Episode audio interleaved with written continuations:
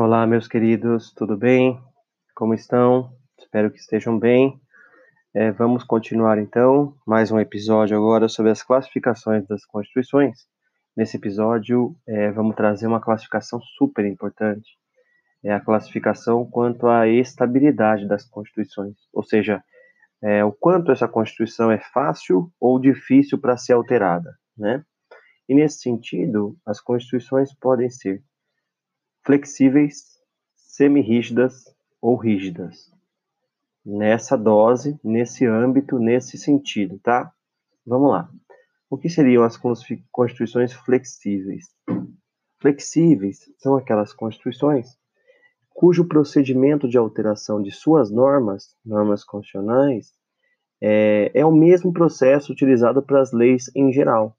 Então, é, as constituições flexíveis não trazem é, uma hierarquia da Constituição em relação às leis, em relação à, à hierarquia formal, porque o procedimento utilizado para mudar as normas da Constituição é o mesmo procedimento utilizado para mudar as leis comuns, as leis ordinárias, as leis em geral.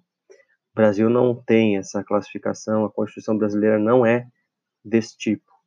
A segunda forma de Constituição quanto à estabilidade, quanto à modificabilidade, são as constituições semi-rígidas. Semi-rígidas. O que significa semi? Metade, né? uma parte.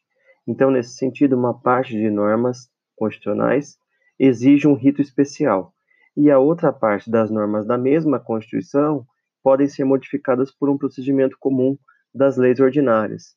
Então, ela é um, uma parte das normas constitucionais flexíveis e outra parte das normas constitucionais é mais rígida, né? Então, é, essa Constituição tem algumas normas que são mais difíceis de serem alteradas e outras normas que têm uma facilidade maior de alteração.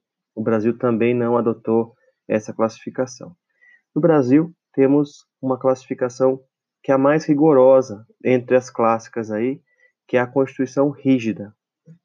E o que significa Constituição rígida? É aquela Constituição é, para cuja modificação se exige um procedimento especial, mais rigoroso do que o das leis em geral.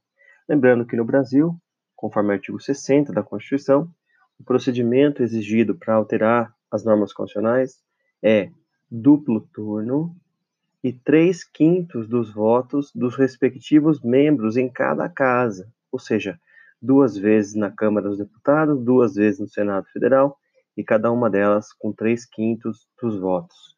Esse procedimento é mais rigoroso do que o das leis em geral, e por isso nossa Constituição é tratada, é classificada como Constituição rígida, tá bom? Então, revisando, Constituição flexível é aquela cujo processo de alteração das suas normas é o mesmo das leis.